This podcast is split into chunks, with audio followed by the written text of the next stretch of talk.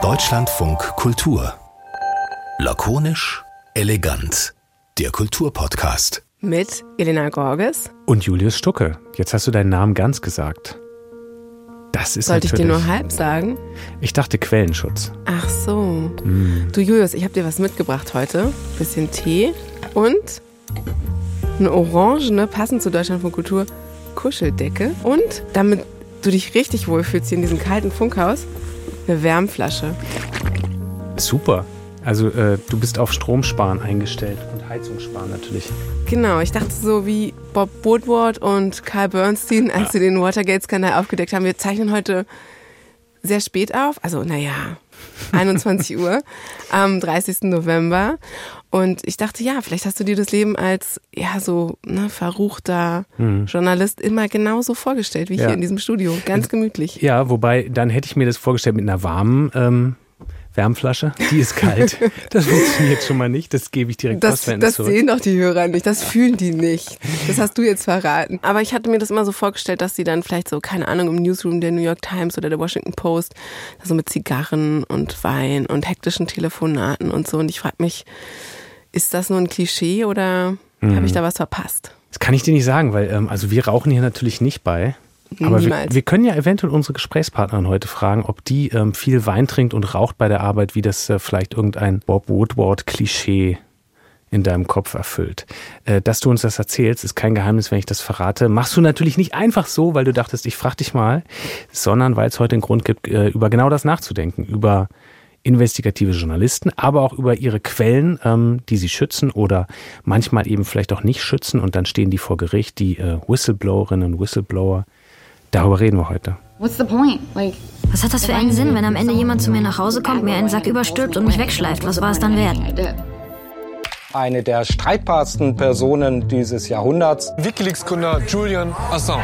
WikiLeaks. I love WikiLeaks. Army intelligence analyst and a whistleblower.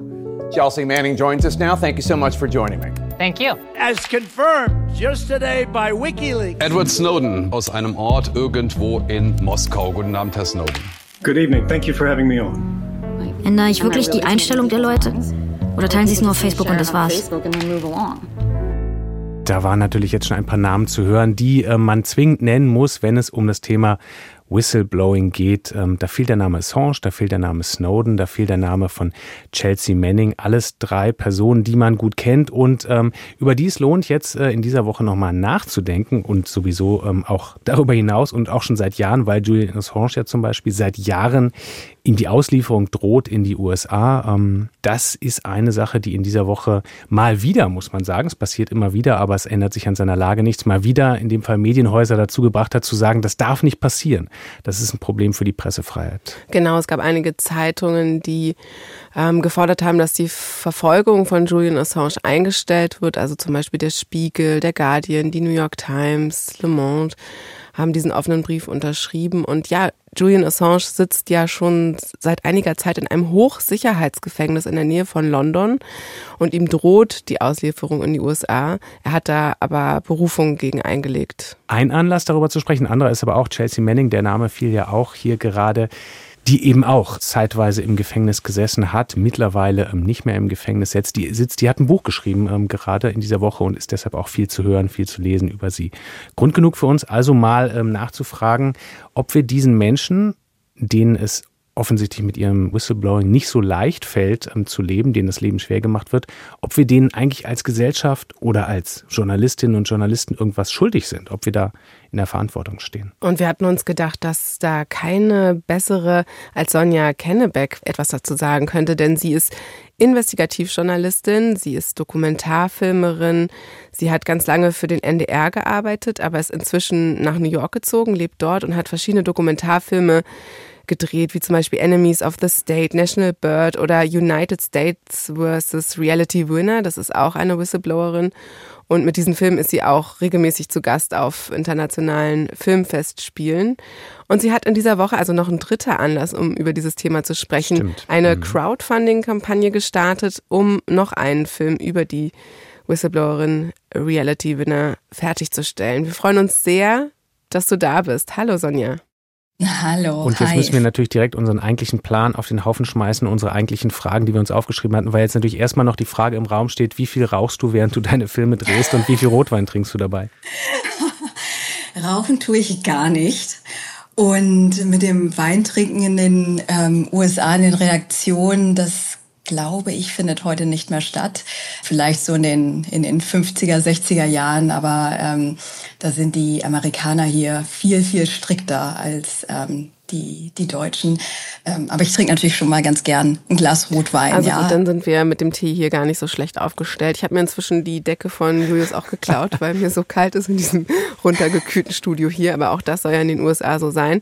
Ähm, was hat dich eigentlich überhaupt an dem Thema Whistleblower fasziniert? Du hast so viele Filme gedreht, die das Thema Whistleblower berühren, aber auch Geheimdokumente, Geheimnisverrat.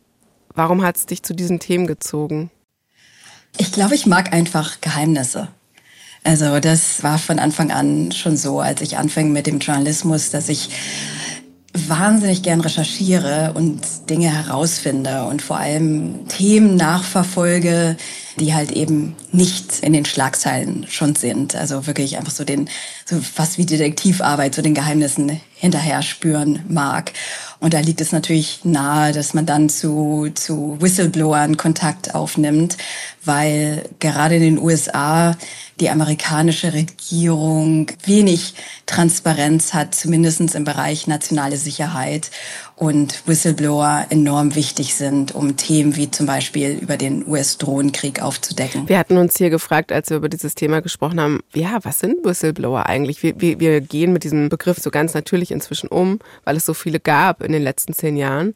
Aber uns würde doch interessieren, hast du eine Definition, was sind für dich Whistleblower? Ja, Whistleblower sind für mich Menschen, die Missstände aufdecken. Das kann Korruption sein, ähm, das kann also innerhalb eines, eines Unternehmens sein oder eben in, innerhalb der, der Regierung. Fehlverhalten, Missstände.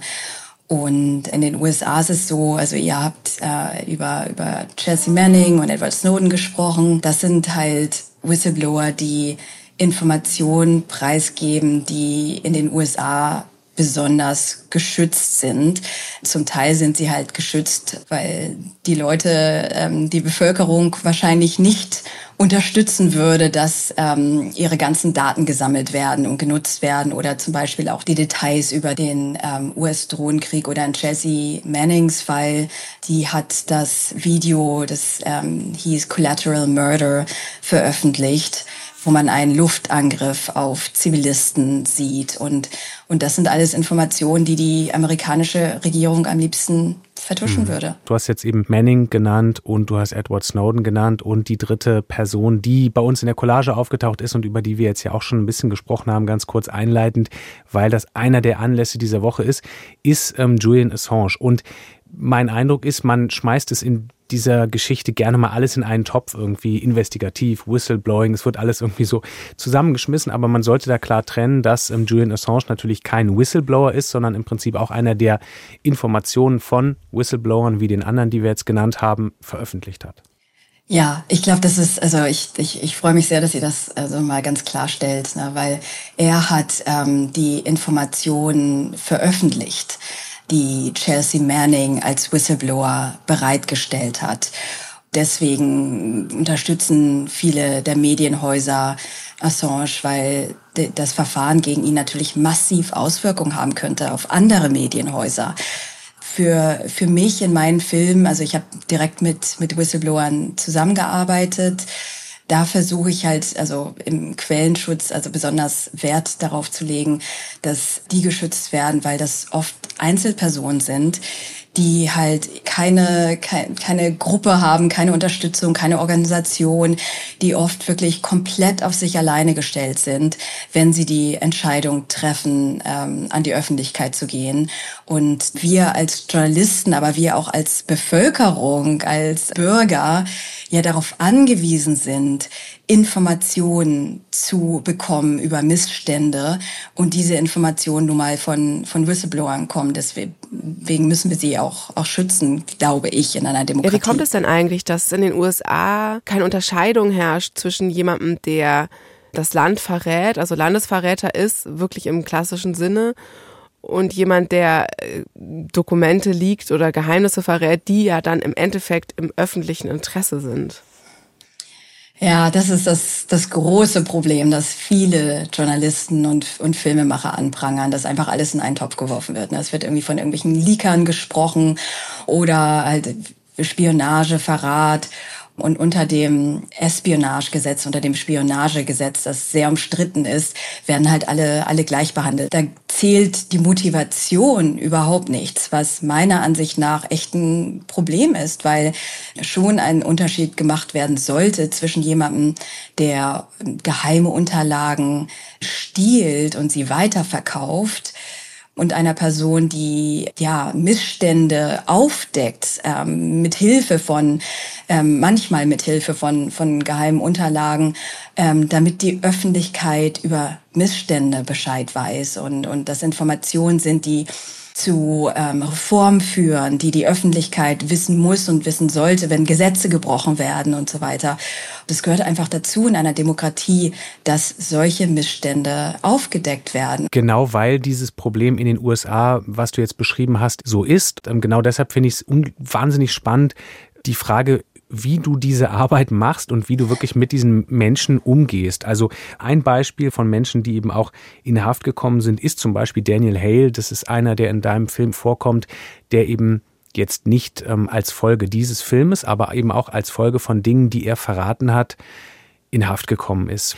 Der taucht in deinem Film aber auch schon auf und sagt so wahnsinnig vorsichtig, ja, er, er, weiß jetzt gar nicht, wie weit er gehen darf und alles, was er sagt. Und man sieht so, wie er, wie es in ihm arbeitet, ähm, dass er überlegt, was kann er jetzt sagen, was nicht. Er, ihm ist die ganze Zeit bewusst, dass alles, was er sagt, das sagt er auch, könnte schnell dazu führen, dass er juristisch belangt wird. Ähm, das heißt, wie arbeitet man mit solchen Menschen? Das, das klingt für mich ja nach, nach einem unglaublich langen Anbahnungsprozess und Vertrauensbildung und die dann sogar vor die Kamera zu bekommen. Ja, es ist schwierig. Es ist schwierig und oft auch sehr dramatisch und ich habe viele, viele, viele schlaflose Nächte gehabt beim Dreh des Films National Bird und vor allem ähm, bei, bei Daniels Geschichte. Also ähm, in National Bird geht's halt um, um Drohnenangriffe und Daniel Hale, ähm, der hat im US-Drohnenprogramm gearbeitet. Und in meinem Film habe ich drei Whistleblower, die über ihre Erfahrung sprechen und darüber zum ersten Mal ähm, öffentlich vor der Kamera, ähm, was für Schwierigkeiten und Probleme sie sehen beim Einsatz von, von Militärdrohnen.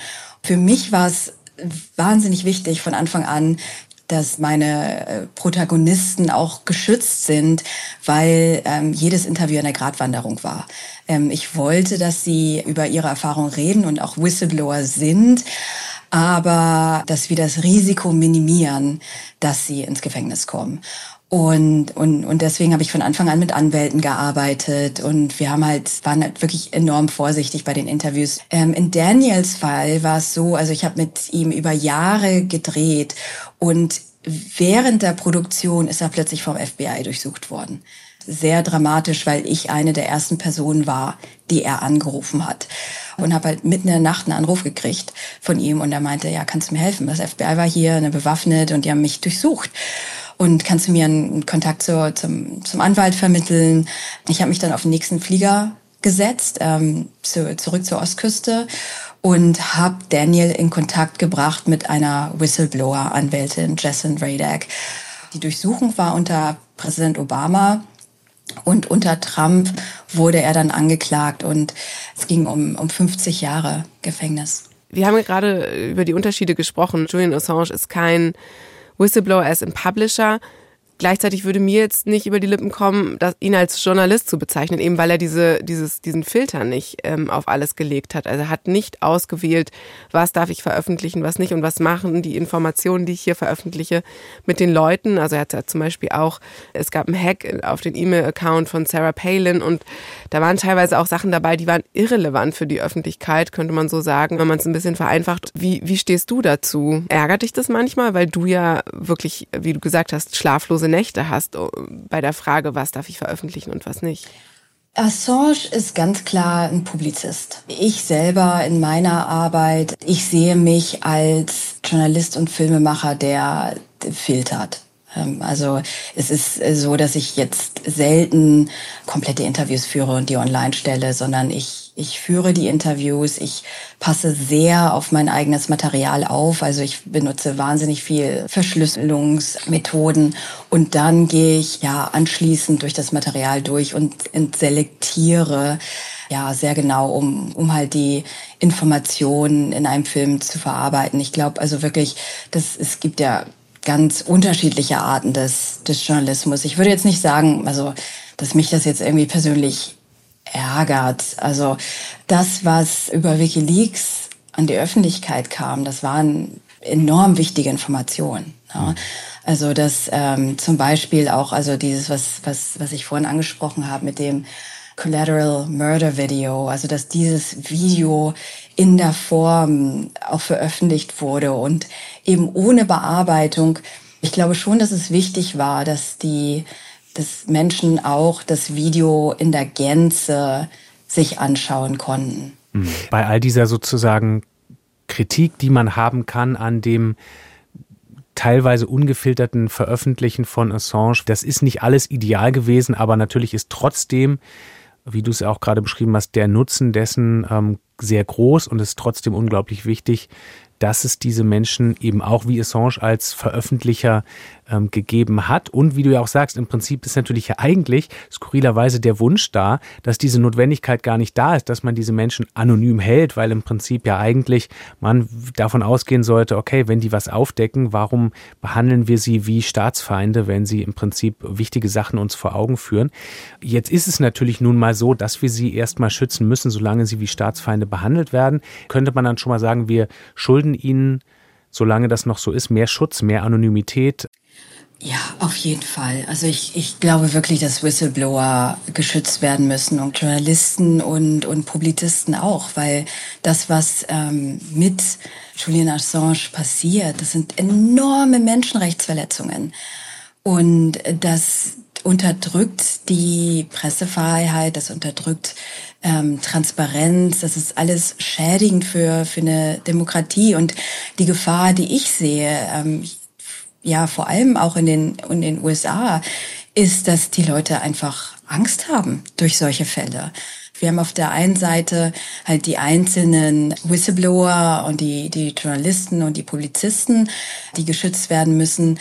Aber die ähm, anderen Auswirkungen sind halt ähm, die, die ganze so äh, das Selbstzensur, die es gibt. Also ich sehe das zunehmend, dass einfach weil die US-Regierung so hart gegen Whistleblower und, und, und Journalisten und, ja, und so ein Wikileaks vorgeht, haben die Leute Angst. Und die zensieren sich jetzt selber. Und das ist doch keine Demokratie, wenn das passiert.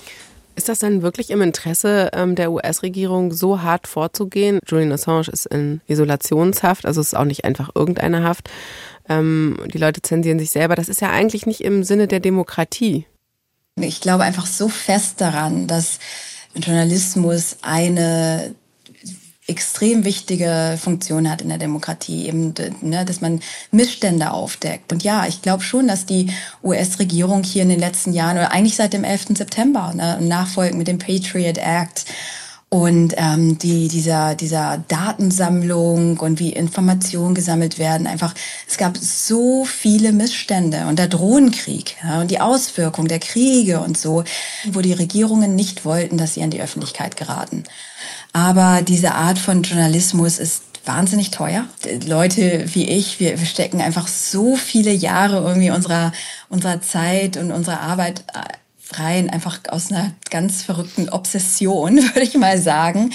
Aber das ist natürlich, das muss auch unterstützt werden. Ne? Deswegen haben wir mhm. jetzt zum Beispiel diese, diese, diese Crowdfunding-Kampagne, weil es so schwierig ist, diese Form von Journalismus zu machen, über Jahre zu recherchieren und, und Informationen aufzudecken. Wir haben das bei dem Reality Winner Film, wir haben das F, wir haben nicht nur ähm, Informations Suchen und Recherchen gemacht ähm, über das in den USA gibt so ein, so das heißt Freedom of Information Act, ne, wo äh, Journalisten, aber auch Bürger ähm, so Anfragen auf Informationsfreiheit stell, äh, stellen können. Aber wir haben auch das FBI verklagt und wir haben gewonnen. Und wir haben dadurch Informationen bekommen. Aber das ist natürlich wahnsinnig aufwendig. Also deswegen wünschte ich mir, dass es mehr Ressourcen geben würde für diese Art von Journalismus, weil sie der Öffentlichkeit Also dient. einerseits ähm, steckst du da so viel Arbeit rein, es ist gleichzeitig so gefährlich. Und es gibt dann ähm, trotzdem ja aber auch immer wieder die Menschen, die den Druck so stark empfinden wie deine Protagonistinnen und Protagonisten unbedingt das aber auch mitzuteilen, eine wahnsinnige Stärke da irgendwie auch beweisen, ähm, da auch ihren eigenen Teil der Schuld zum Beispiel mit einzugestehen und damit in die Öffentlichkeit zu gehen, das aufzudecken. Hast du das Gefühl, da gibt's ähm, etwas, was alle diese Whistleblower dann doch gleichermaßen antreibt, was sie irgendwie verbindet, wo du das Gefühl hast, das ist etwas, was dazu führt, dass sie sagen, ich muss damit raus? Ja, auf jeden Fall. Das sind alles besondere Menschen, ne, die, die, die wirklich, glaube ich, einen wahnsinnigen, starken, so einen inneren Drive haben, dass sie nicht einfach nur zugucken können. Oft ist es so, dass die, die Whistleblower, die Leute im Militär, ähm, Zugang zu Informationen haben, die viele andere auch sehen. Ja, die sitzen, also äh, Edward Snowden hat mir das in, in einem Interview erzählt. Ne? Das, also du musst schon irgendwie ein besonderer Mensch sein, wenn du halt an deinem Schreibtisch sitzt und, und, und, und was, was siehst und denkst, das ist, das ist ähm, wie er sagt, halt gegen die Verfassung oder hier werden Gesetze gebrochen und du schaust dir das an und die Leute neben dir, die tun nichts, ne? Die, die arbeiten einfach und du guckst nach links und du guckst nach rechts und, ähm, und, und kein anderer sieht, was du siehst oder sieht ein, hat ein Problem damit. Mhm. Und, und, und er sagt, ja, der Whistleblower, der, der ist da halt einfach anders, der tickt da anders. Ne? Das hat mich sozusagen das war äh, dazu gebracht, irgendwie nach diesem Antrieb zu fragen, weil ganz am Anfang eben in unserer Collage wir auch so einen kleinen Schnipsel aus deinem Film hatten, wo eben auch eine der drei eben sagt so, ey, was hat das alles gebracht, wenn irgendwie jemand jetzt zur Tür reinkommt, mir, mir einen Sack über den Kopf stülpt und dann war es alles vorbei, so erreiche ich irgendwas und dann aber auch so ein bisschen fragt, ja, okay, irgendwie posten es die Leute nur auf Facebook und dann war es es wieder. Und ganz ehrlich, ich habe mich ein bisschen erschrocken, weil ich diesen Film, ich meine, wir haben den jetzt nochmal gesehen, der ist äh, sechs Jahre ja schon gut alt, ne? Sechs Jahre? Ja. Ja, genau, zwei, Berlinale 2016. 2016, ja. so. Sechs, und dann war der in der ARD. Fünf, sechs Jahre sozusagen irgendwie, die man, die man den gucken konnte und diese Geschichten hat man damals vielleicht auch aus den Medien mitbekommen und trotzdem habe ich dann diesen erschreckenden Moment gehabt, dass ich dachte so, ja, ähm, was ist eigentlich irgendwie passiert so? Und das ist bei vielen dieser Geschichten ja vielleicht so. Und das ist natürlich total traurig, aber wenn man eben diesen Antrieb einerseits hat und dann irgendwie dieses, wie feststellen, naja, wie, wie viel bewegt sich dann wirklich? Ich glaube, das ist das große, große Problem für ähm, die Whistleblower, weil sie so viel aufs Spiel setzen, ne? ihr ganzes Leben und also nicht nur irgendwie, was ich manchmal einfach wahnsinnig viel Geld und ihren Job und ihre Familie verlieren, sondern eben auch ins Gefängnis kommen oder wie es halt in Chelsea Mannings Fall war, auch wirklich gefoltert werden. Und ähm, und dann, und die, sie machen das, weil sie der Überzeugung sind, dass die Öffentlichkeit die Information wissen müssen muss, ne? Also dass sie, dass sie also sehen müssen, was da passiert. Und ich glaube, da, da, da spielen halt große Hoffnungen mit, dass sich was verändert, ne? dass, dass Gesetzesänderungen passieren, ja, dass die Menschen sagen, um Gottes Willen, hier unsere ganzen Daten werden gesammelt, ne? Und ähm, es ist gesetzeswidrig, ne? Alles, alles wird irgendwie gesammelt und genutzt von, von, von der Regierung. Da muss doch irgendwas passieren. Und dann passiert halt ne, erstmal auf Anhieb relativ wenig. Ne? Also ich, ich würde dagegen argumentieren, dass es halt in, in vielen Fällen einfach Zeit braucht. Ja, dass, dass eben so ein, so ein Wandel ähm, nicht so schnell passiert. Aber das ist oft die, die Hoffnung der Whistleblower, dass sie, glaube ich, denken so, ich, ich veröffentliche was und es ist ja oft auch sehr schlimm, was sie veröffentlichen. Und die denken dann, ist von, ne, von plötzlich alle müssen zuhören ne, und, und dann ist in allen Schlagzeilen und das passiert dann oft nicht. Und das ist, also ich glaube, das ist sehr, sehr schwierig, das zu verarbeiten. Ich habe auch schon oft gedacht, dass die ähm, Sachen, die sie veröffentlichen, also die Whistleblower, dass die so komplex sind, dass es manchmal tatsächlich auch diese Figuren braucht, die dann so zu so einer Art Heldenfigur werden, um überhaupt zu verstehen, worum es geht. Also Beispiel Edward Snowden. Ich glaube, die wenigsten haben die NSA-Programme verstanden, die er da offengelegt hat. Und auch ähm, das Beispiel Panama Papers. Ich, die hatten ja keinen so prominenten Kopf und die sind irgendwie in den Medien im Vergleich ganz schön untergegangen. Und mhm. ähm, ja, du bist ja eine Filmemacherin, die auch, du hast beschrieben, wie sorgfältig du arbeitest, wie viele Jahre du an den Stoffen dranbleibst und du machst dir ja bestimmt auch einen ganz äh, ja einen Kopf darum, wie erzähle ich eine Geschichte. Und da ist natürlich die Heldenreise oder die die eine Figur, die die gut reden kann oder die irgendwie ähm, moralische ja die Gewissensbisse hat und aus der Moral heraus handelt, die ist natürlich für die Geschichtenerzählung ein gefundenes Fressen. Und gleichzeitig sehe ich das auch total kritisch, weil es uns wegbringt von, von dem Inhalt, wenn wir nur auf die Personen gucken. Ja, ich, ich glaube, es gibt einen Weg, beides zu vermitteln. Und, und das versuche ich halt. Ne? Also, dass ich die, die, die persönlichen Geschichten erzähle, aber dadurch auch Informationen rüberbringe. Also, wenn, wenn meine meine Cutterin äh, Maxine Gödicke und ich im Schnitt sitzen, da machen wir uns da wirklich über jede Szene Gedanken. Also was ist quasi der emotionale Wert einer Szene, aber was ist der quasi Bildungswert einer Szene? Und, und was wollen wir ähm, inhaltlich vermitteln? Also da, da, da machen wir uns wirklich enorm Gedanken drüber. Aber ich glaube, es ist auch wichtig, also nicht nur diese, die Informationen gut zu vermitteln, dass man auch verständlich zu, zu vermitteln und das ist halt die Rolle von Journalisten und Filmemachern, aber auch äh, den, den menschlichen Weg zu zeigen, weil die, die Whistleblower eben schon sehr, sehr viel aufs Spiel setzen. Und ganz ehrlich, also mittlerweile auch, ja, Journalisten, wir, wir gehen schon große Risiken ein für die Informationen, die wir preisgeben. Also als, als damals der äh, Daniel Hill durchsucht wurde und ich den Anruf bekam und mit meinem Anwalt gesprochen habe, da hat der gesagt, ja, du wirst als Nächste durchsucht. Und ich habe jahrelang hatte ich äh, Sorge, dass es irgendwie bei mir an der Tür klopft. Ne? Und bis heute äh, sa sagt mein Anwalt und wissen wir nicht genau, warum ich nicht durchsucht wurde, ja, weil ich einfach sehr, sehr nah dran war an, an seiner Geschichte. Es hätte passieren können. Und, und dann sind einfach auch viele andere so merkwürdige Dinge passiert. Ich bin keine Verschwörungstheoretikerin, ja. Aber wir haben ähm, das, das, das Haus gefilmt, das durchsucht wurde. Und auf unserem Filmmaterial haben wir später eine Drohne entdeckt, die uns gefilmt hat. Ich habe meinen mein Anwalt angerufen. Der, der Anwalt heißt ähm, Frank von einem Burner-Phone, also einem Telefon, das ich mit, mit Bargeld gekauft habe. Und eine Stunde später, und keiner hatte diese Nummer, bekomme ich einen Anruf auf, auf, dem, auf dem Telefon, ähm, wo eine, eine Stimme, eine männliche Stimme sagt, Hi, ist das Frank? Ist das Frank?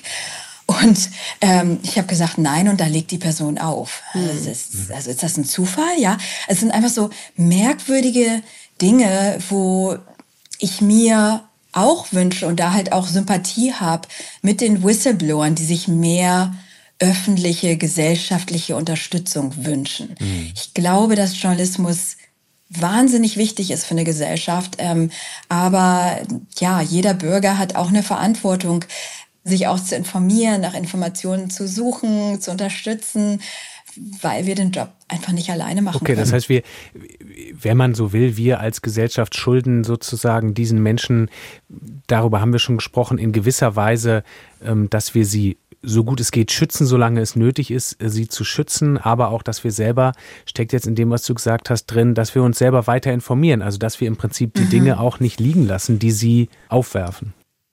Genau, ja. Also ich, ich glaube, dass wir alle eine Verantwortung haben, dass wir äh, also dieses einfach so zurücklehnen und ja wird schon irgendwie ne? oder sich nur beschweren, das äh, das hilft einfach nicht, ne? sondern es, es gibt wirklich viele Möglichkeiten, sich sich zu involvieren und auch aktiv zu werden und nach Informationen zu suchen, auch selber ähm, so Fact-Checking zu machen, ne? also Informationen zu prüfen, wo, wo kommen die her, ähm, und, und, und halt eben auch aktiv zu werden. Ne? Wenn das, also ich meine, gerade also Datenüberwachung, ne, die Informationen, die Edward Snowden preisgegeben hat, die betreffen ja uns alle. Ich glaube fest daran, dass wir im Kleinen was verändern und was machen können. Und es, es, es ist einfach so. Ich habe jetzt über die Jahre gesehen, es, es wird sich nicht von einem Tag auf den nächsten ändern, aber es kann sich im Kleinen was tun. Es kann auch immer schlimmer werden, ja. Also das, deswegen glaube ich halt so fest an meinen Journalismus, an den, ans Filme machen, weil ich halt die positiven Auswirkungen gesehen habe. Ähm, aber auch weiß, wenn ich nichts tue, wenn wir nichts tun, wenn wir die Informationen nicht preisgeben, dann wird es halt einfach schlimmer werden. Ne? Deswegen, ihr habt ja am Anfang ähm, erwähnt, wir machen ja gerade eine Kickstarter-Kampagne und das ist meine erste. Ja, das ist, ich mache das zum ersten Mal. Das ist für mich auch was komplett Neues und auch ein bisschen beängstigend, ja. Auf, auf diese Art und Weise ne, versuchen, weil es einfach so ist, ne, bei Kickstarter ist es äh, ganz oder gar nicht, ne? Also so eine, so eine Kampagne zu starten, aber ähm, es ist auch ein Weg, dass Leute sich beteiligen können direkt mhm. ne, an, am Journalismus, an, an Film und jetzt so in den letzten, also wir haben es ja echt gerade erst am Montag gestartet, aber es ist so positiv gewesen, also dass die, ja, also dass, dass einfach so Leute, die halt nichts mit Journalismus oder mit Film zu tun haben, gesagt haben, so hey, ich, ich will da jetzt irgendwie mitmachen, dass ich jetzt wirklich also richtig neue Hoffnung geschöpft habe. Sonja Kennebeck, vielen Dank ähm, für, für all diese spannenden Einblicke in deine Arbeit, in das, was du machst, in das, was du weißt über Whistleblowing. Danke, dass du dir die Zeit dafür genommen hast. Danke. Ja, und wenn ihr uns schreiben wollt, vielleicht auch irgendwelche Missstände aufdecken wollt, dann schreibt uns an lakonischelegant.deutschlandfunkkultur.de. Und einen Dank an unsere redaktionellen Quellen lassen wir aber auf jeden Fall auch noch da. Kaiser Rabi und Ivy Nord, die haben uns äh, für diese Folge viel geholfen. Und danke euch fürs Zuhören natürlich, wie immer. Und danke dir, Julius Stucke. Danke dir, Elena Gorges. Tschüss. Tschüss. Mehr von Deutschlandfunk Kultur hören Sie auch in unserer App der DLF Audiothek. Jetzt kostenfrei herunterladen für Android und iOS.